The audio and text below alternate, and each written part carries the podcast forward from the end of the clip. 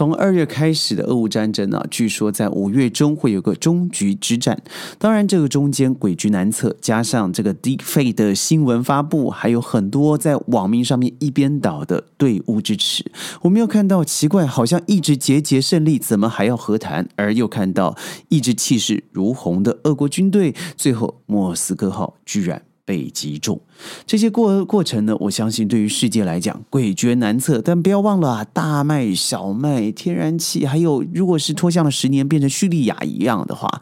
那整个能源的供应，还有一些农作物的供应，将会深深的影响到全世界。到底您我该怎么应对呢？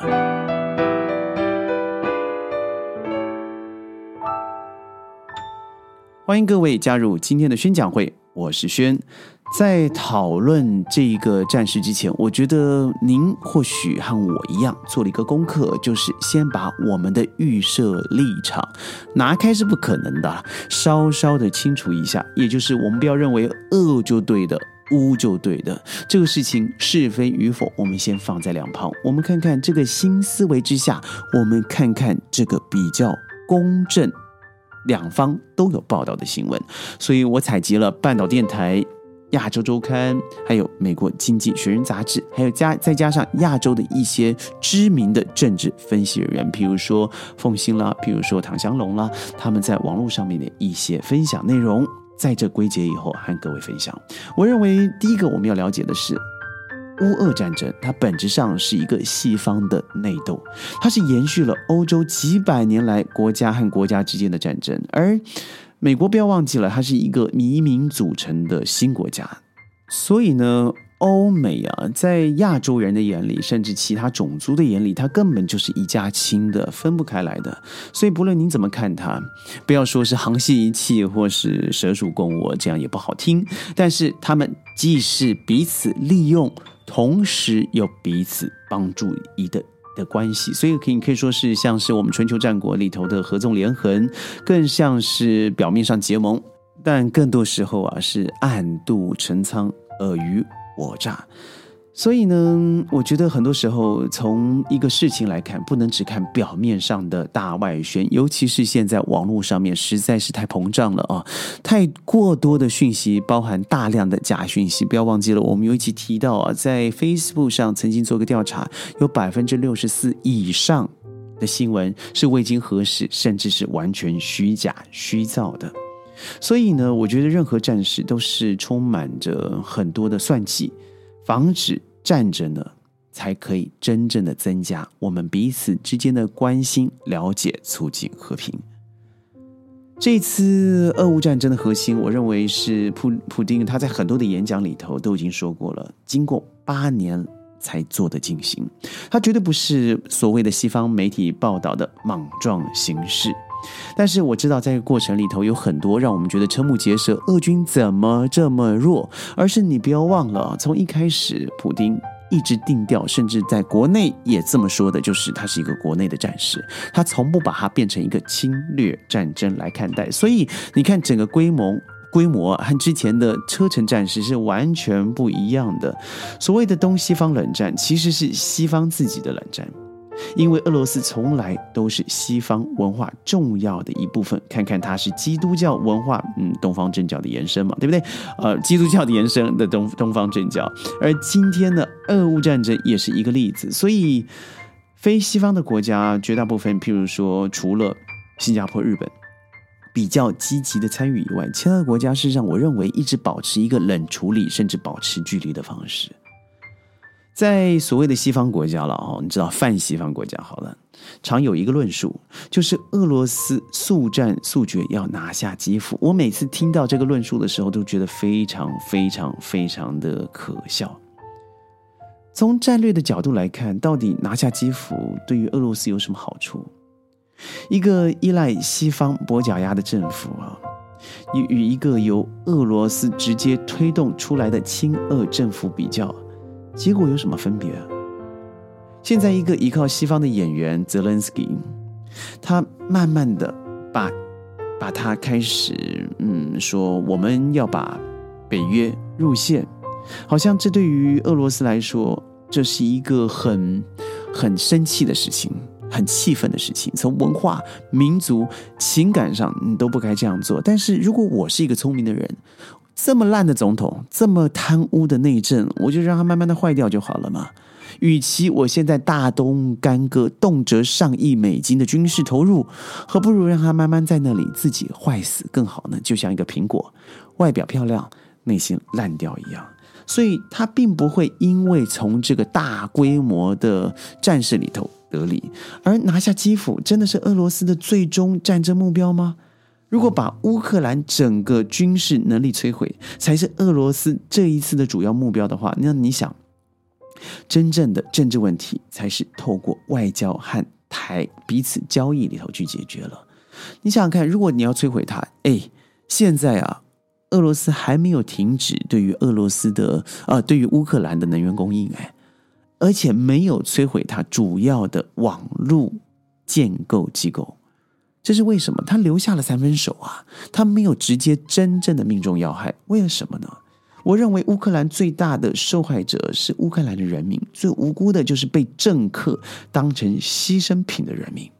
而俄罗斯人民则是第二个受害者。我认为很多人认为制裁会让普京下台，但是普京认为为什么会下台呢？一，普京目前在俄罗斯的名望，还有他整个的格局，为什么俄罗斯人民会认为因为这些制裁，因为我不能一些使用 Google 了，不能用西方的东西，呃，我就选择去推翻普京的政权呢？我认为这是不是太一厢情愿了？这是用我们的角度来审视普京的事业，太可笑了。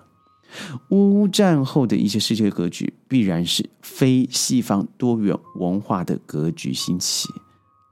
我们很常看到美国使用这种最便宜的方式去制裁，因为为什么会得到最大的呃利益？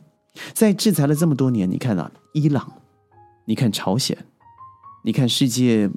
并没有因为它的制裁而得到更加的安全，反而衍生出更多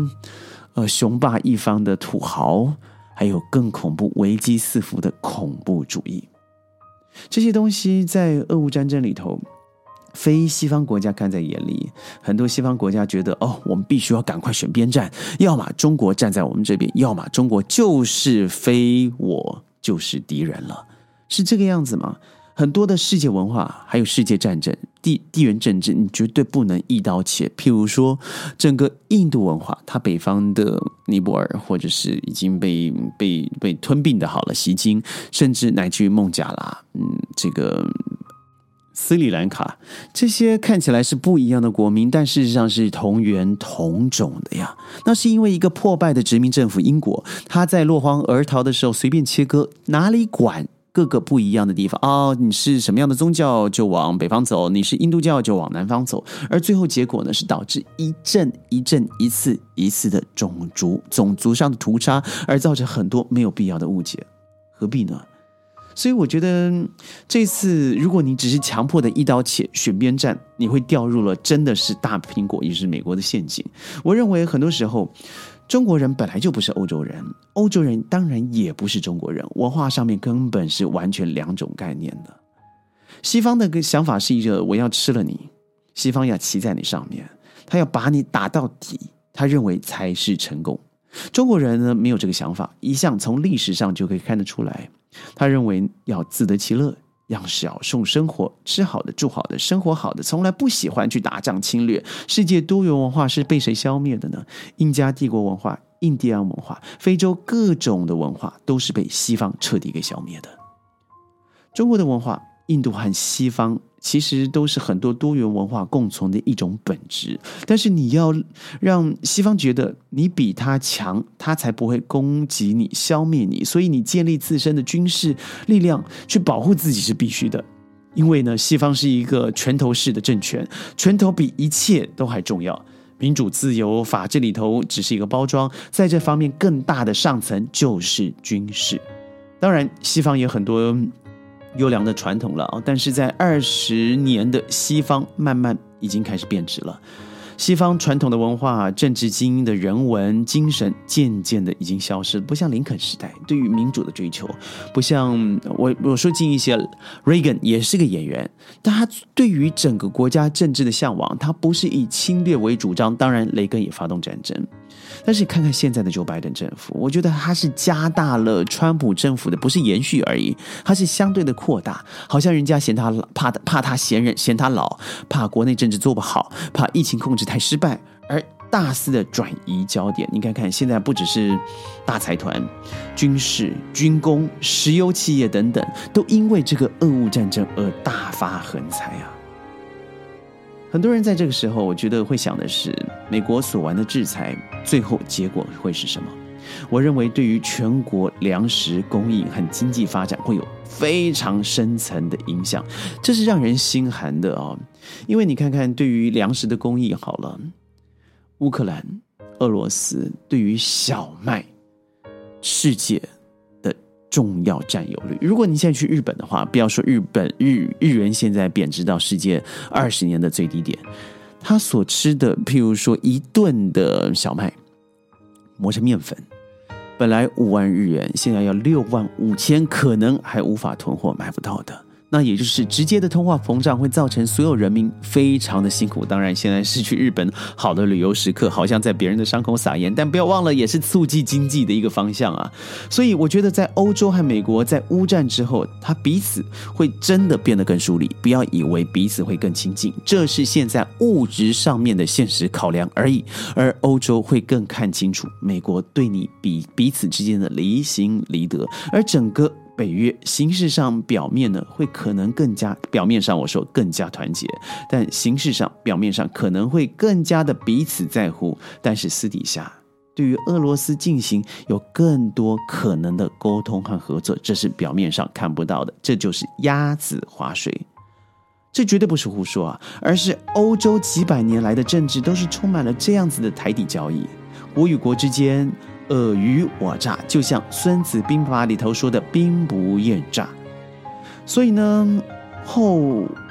俄战争的世界格局，中国的模式必然一定会和更多的国家文化彼此之间相结合，因为是以尊重开始的。而西方这种找代言人、白手套、牺牲当国人民做代理人战争的做法。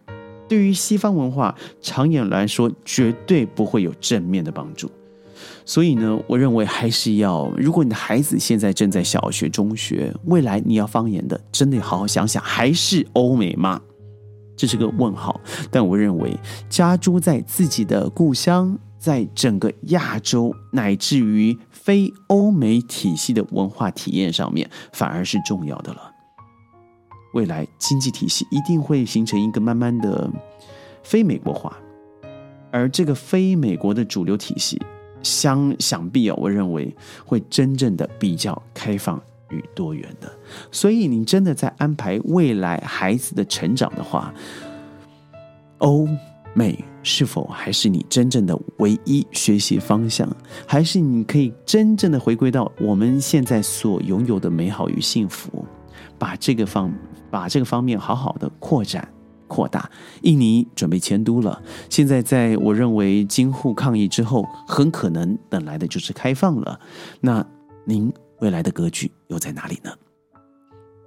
宣讲会呢，基本上啊，周周都会更新啊，但是因为这真的身体不一样，所以稍微做了一些筛减的时间。但是一样的，我们内容啊是打了包凝碎了，把最棒的精华贡献给各位，所以记得一定要点赞转发。我是轩宣讲会，我们下次见，拜拜。